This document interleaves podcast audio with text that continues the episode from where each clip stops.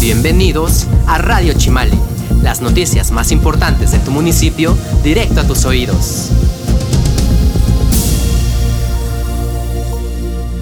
Buen día tengan todos ustedes. Chimalhuacán es el primer municipio en contar con un programa de rehabilitación de pacientes con secuelas por COVID-19. Más acciones en materia de salud, deporte y obra pública. Quédate con nosotros en Radio Chimal y te saluda Paola Reyes. Esta semana el gobierno de Chimalhuacán inauguró el área recreativa Transportistas. Este espacio público cuenta con un área para practicar deporte, foro al aire libre, zonas de descanso, juegos infantiles y una fuente seca, que se construyó sobre una superficie de más de 1.500 metros cuadrados para beneficio de aproximadamente 4.000 habitantes de la zona. El presidente municipal Jesús Tolentino Román Bojorques señaló que esta obra fortalece la infraestructura pública. Yo también me regocijo, celebro esta obra. Conocí transportistas hace más de 30 años y en el 2000 que me tocó por vez primera ser presidente municipal, toda esta área estaba baldía, llena de terregales en tiempo de secas, llena de agua, de lodo en tiempo de lluvias. Con el paso del tiempo, en estos 21 del proyecto Nuevo Chimalhuacán, a transportistas le benefició haber tenido un espacio tan grande, libre, para equipamiento urbano indicó que tras la eliminación del ramo 23, que era para financiar obras públicas en los estados y municipios, el gobierno local gestionó esta obra ante la Secretaría de Desarrollo Agrario, Territorial y Urbano, la cual se realizó con una inversión de más de 9.6 millones de pesos. En este evento el alcalde anunció también que en los próximos días iniciará la construcción de un distribuidor vial que conecte la avenida Aurerismo, mejor conocida como Las Torres, con la zona de los lateles. Esto es muy importante porque en este espacio ya hay un avance en la construcción de las instalaciones de la Universidad Politécnica de Chimalhuacán, para la cual se destinaron 20 hectáreas de terreno.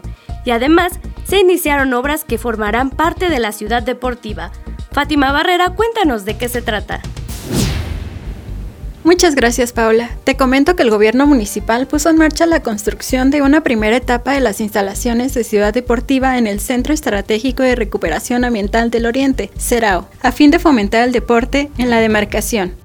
Que toda esta ciudad deportiva se desarrolle, que toda esta ciudad deportiva sea un hecho, que todo lo que vemos baldío se llene de espacios deportivos son 40 años ya que yo recuerde que aquí se ha venido jugando fútbol, soccer, sobre todo. En campos polvorientos en tiempos de secas, en campos enlodados y llenos de charcos en tiempos de lluvias. Sin embargo, la pasión por el fútbol nunca ha cedido. El alcalde explicó que se construirá una cancha de fútbol semiprofesional, una pista de atletismo y un módulo sanitario, para lo cual se destinará un monto de más de 8 millones de pesos. Subrayó que el proyecto de Ciudad Deportiva del Cerao, cuya extensión es de 30 hectáreas, contempla cancha de fútbol soccer, fútbol 7, básquetbol, béisbol, voleibol y frontón, así como áreas verdes y juegos infantiles.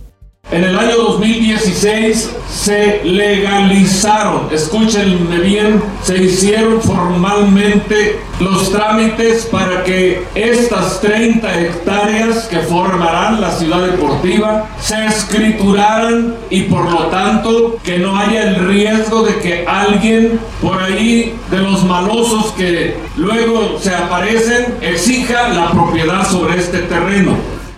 Reportó para Radio Chimali, Fátima Barrera. Gracias, Fátima. Al inicio de esta emisión les comentaba sobre un programa de rehabilitación de pacientes con secuelas por COVID-19. Hay personas que atravesaron por esta difícil enfermedad y al día de hoy presentan ciertas secuelas. Para ello, el Centro de Rehabilitación e Integración Social de Chimalhuacán implementó terapias gratuitas para la recuperación de estos pacientes. Vamos con Dulce Calva y nuestro invitado del día de hoy. ¿Qué tal Radio Escuchas de Radio Chimali? El día de hoy nos acompaña el director del Centro de Rehabilitación e Integración Social CRIS, el doctor Jorge Avelino Solís. Bienvenido. Hola, ¿qué tal? Muy buenos días. Gracias por la invitación. Doctor, sin duda en este año de pandemia hemos aprendido que el coronavirus no solamente afecta al paciente durante los 14 días que tiene síntomas, sino que deja diversas secuelas en el paciente. Y en ese sentido, el CRIS trabaja en un programa de rehabilitación para estos pacientes. ¿Podría platicarnos más de este proyecto? Es correcto. Este proyecto eh, nace a través de la observación de cómo nosotros hemos visto que en, la estadía de la enfermedad de estos de los pacientes que cursan con los síntomas de, del COVID y las secuelas sobre todo que dejan eh, en pacientes que han estado hospitalizados o que han estado intubados y que han tenido una larga estancia hospitalaria dentro de los cuales pues em, observamos que hay alteraciones musculoesqueléticas que disminuyen la, la actividad de la vida diaria, lo que nosotros denominamos ABDH.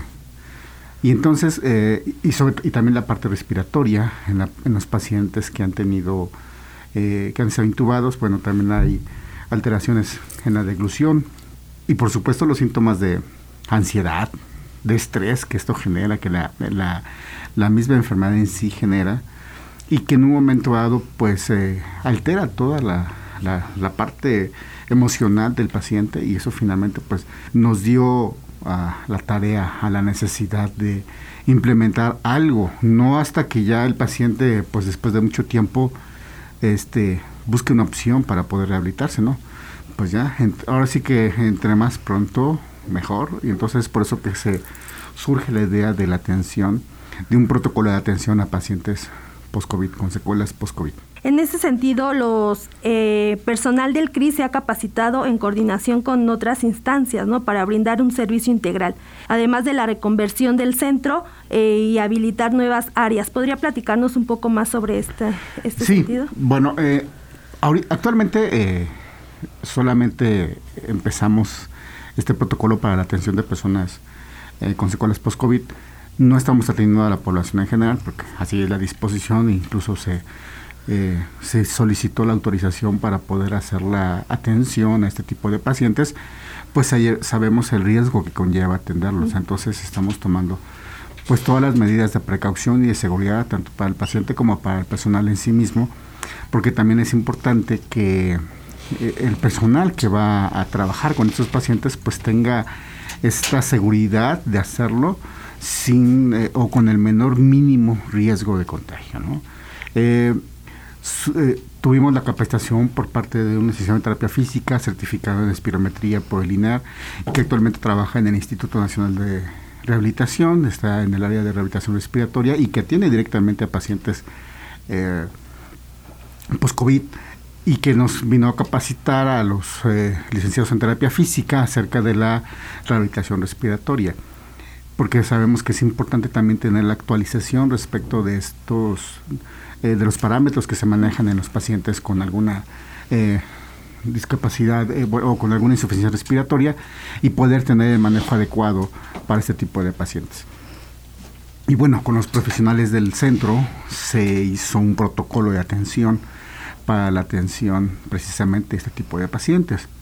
Estamos hablando de médicos especialistas en rehabilitación, eh, licenciados en nutriología, nutrición, licenciados en psicología, eh, los licenciados en terapia física, licenciados en terapia ocupacional, eh, comunicación, médico en comunicación humana y licenciados en terapia de lenguaje, con el objetivo de realizar una atención integral y que el paciente pueda ser atendido por todas estas áreas de especialidad que en un momento dado pues nos pueden ayudar a mejorar la calidad de vida del paciente y a tener una recuperación más pronta. Cada una de estas terapias obviamente son personalizadas de acuerdo a las necesidades y secuelas del paciente.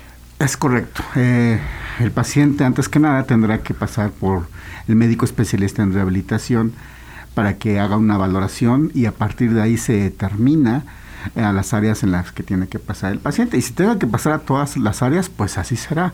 Hemos eh, dispuesto las áreas y hemos previsto, como repito, eh, lo, indispensable para su atención, pero sobre todo también en la protección del paciente y de, del personal. Antes de que el paciente ingrese a la consulta de especialidad, a la valoración en sí, se le realiza una prueba rápida.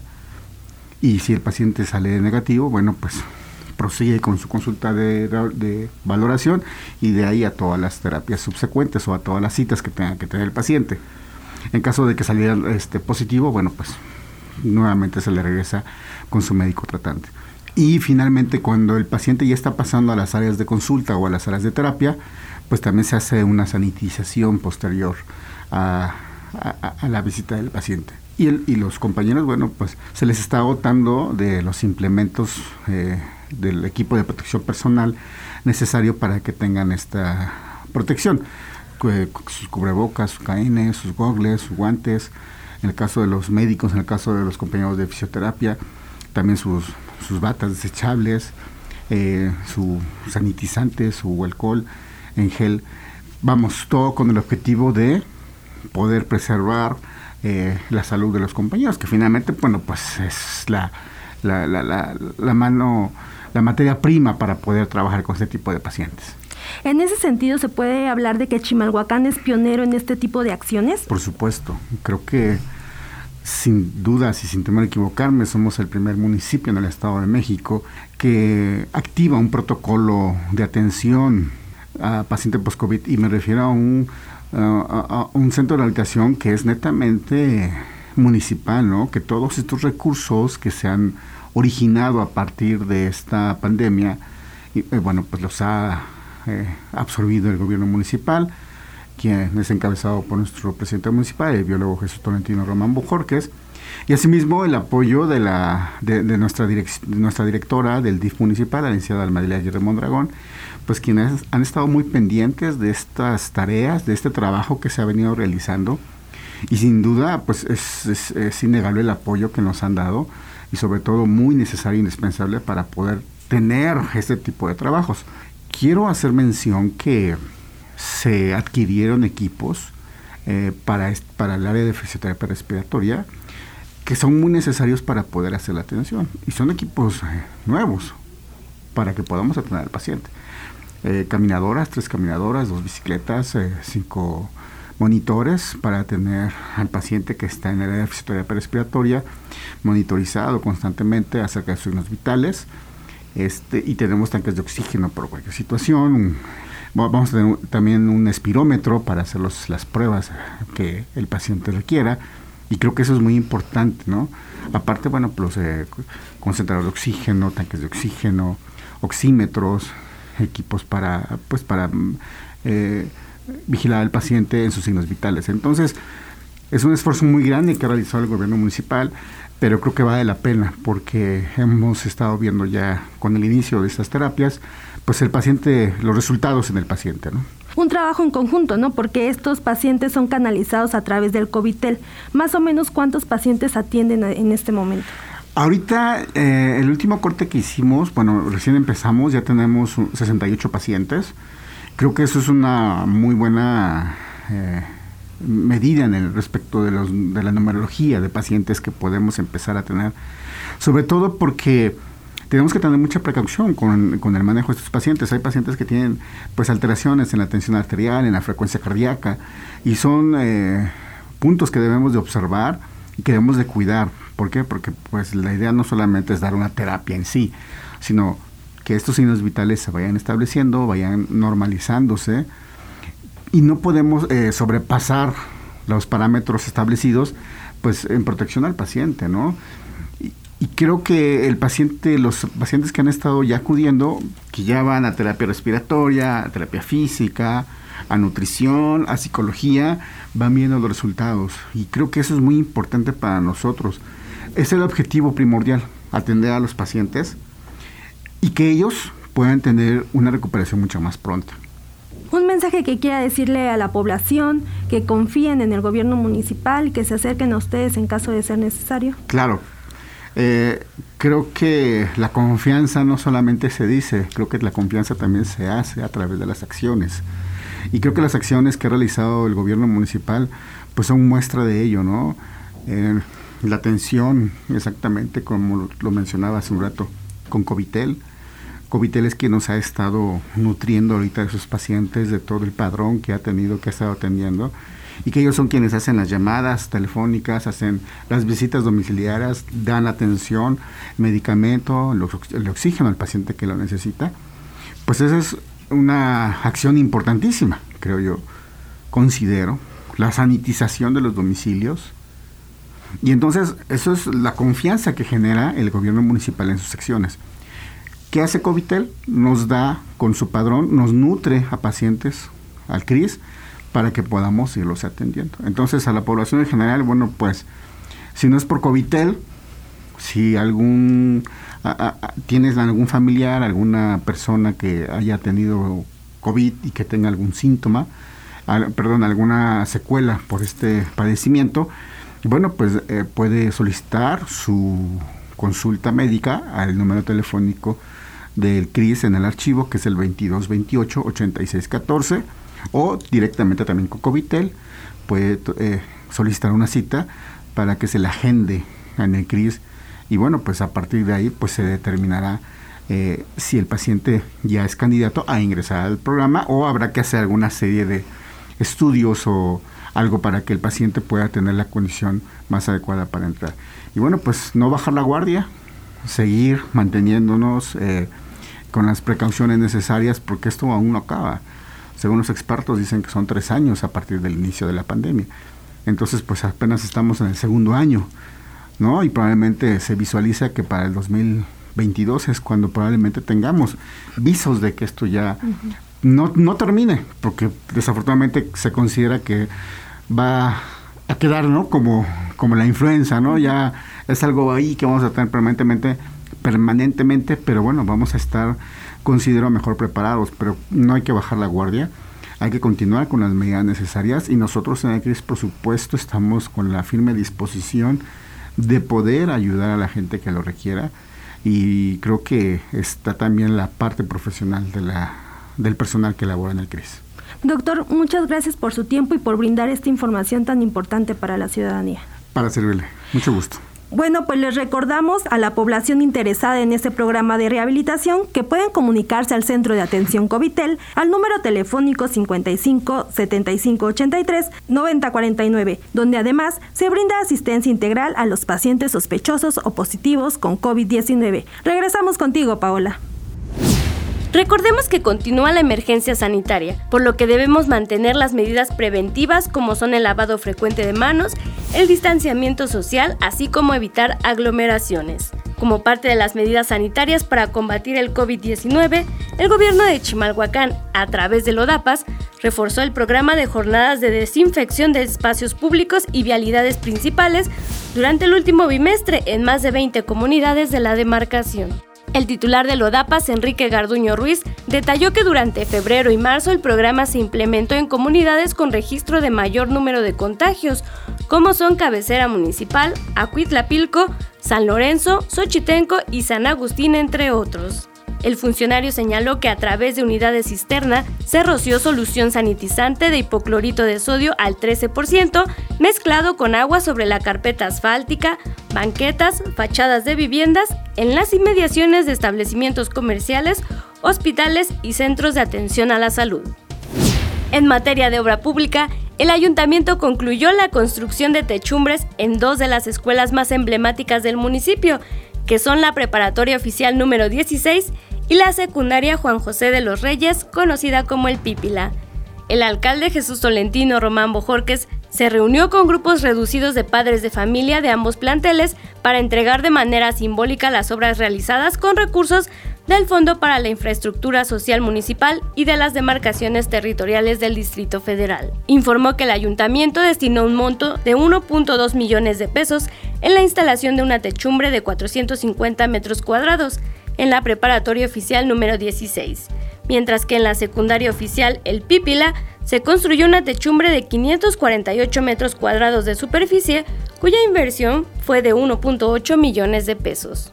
Además, en el fraccionamiento Jardines de San Agustín, el gobierno local concluyó los trabajos de pavimentación con concreto hidráulico de la Cerrada Saltillo y la calle Pino para beneficio de más de 650 habitantes. Autoridades municipales detallaron que los trabajos consistieron en la rehabilitación de 114 metros cuadrados de la Cerrada Saltillo, así como 268 metros cuadrados de la calle Pino, para lo cual se destinó un presupuesto de más de 234 mil pesos. Para motivar la creatividad de los jóvenes y fomentar la participación de este sector de la población, se realizó un concurso para la creación del logotipo del Instituto Municipal de la Juventud, Daniela Ávila nos tiene el reporte. Así es, Paola. El gobierno local llevó a cabo la premiación del concurso alusivo al logotipo del Instituto Municipal de la Juventud, en donde participaron más de 70 jóvenes de entre 12 y 29 años de edad. El alcalde Jesús Tolentino Román Bojorques explicó que la evaluación de la propuesta para el logotipo se efectuó del 27 de febrero al 1 de marzo. El jurado tomó en cuenta aspectos como mensaje, originalidad, creatividad y coherencia. Durante el evento protocolario de premiación se reconoció a los tres primeros lugares, Kevin Ariel Merino Peña, ganador del primer lugar, Gloria Pacheco López, segundo lugar, y Arturo Rodríguez Robles, en tercer lugar. El municipio señaló que estas acciones fomentan el bienestar y la libertad de la expresión de los jóvenes, siendo el Instituto Municipal de la Juventud un espacio donde la comunidad puede expresarse y contribuir en el avance del municipio. Reportó para Radio Chimali Daniela Ávila. Te agradecemos, Daniela. Vámonos a temas de seguridad. Durante un dispositivo, la Dirección de Seguridad Ciudadana y Tránsito de Chimalhuacán capturó a un hombre como presunto responsable de robo con violencia en un comercio establecido en Ampliación San Pablo, esto en el ejido Santa María. Autoridades de seguridad informaron que elementos de la región 6 atendieron un auxilio de robo en una peluquería en calle Toluca de la colonia ya mencionada Inmediatamente instrumentaron un cerco de seguridad para ubicar al responsable quien viajaba a bordo de una motocicleta. Luego de una breve persecución que culminó en la esquina de las calles Palmas y Unión, capturaron a Eric N., de 32 años de edad, quien fue trasladado a la agencia del Ministerio Público para que personal de la Fiscalía Mexiquense realice las investigaciones correspondientes, pues será la Fiscalía General de Justicia del Estado de México quien determine su situación jurídica. Ya se encuentra con nosotros Alfonso Gutiérrez para hablarnos sobre las estrategias que se implementan en el municipio por parte de la Dirección de Seguridad Ciudadana y Tránsito Local. ¿Qué tal Paola y Radio Escuchas? Les comento que como parte de la estrategia para reducir el índice delictivo en la localidad, el presidente municipal Jesús Tolentino Román Bojorques ha entregado durante su administración 48 unidades equipadas, 257 alarmas vecinales de tecnología israelí, 140 dispositivos electrónicos con 40 botones de auxilio y 117 paneles híbridos con 30 botones inalámbricos y 30 virtuales cada uno.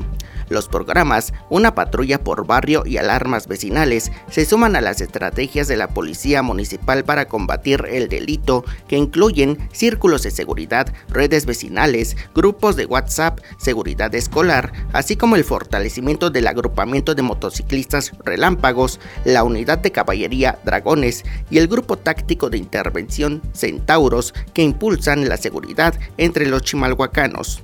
De igual manera, la reactivación de la unidad de operaciones aéreas a bordo del helicóptero El Guerrero para coordinar dispositivos de seguridad con elementos en tierra, realizar auxilios médicos de emergencia y acciones de protección civil y bomberos. Hasta aquí la información, reportó para Radio Chimali Alfonso Gutiérrez. Hemos llegado al final de esta emisión.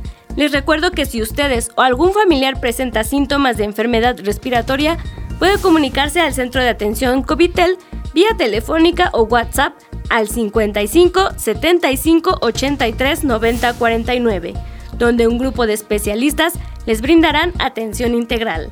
Hasta aquí te acompaño Paola Reyes. Los invito a mantenerse informados a través de las redes sociales oficiales del gobierno de Chimalhuacán. Hasta la próxima.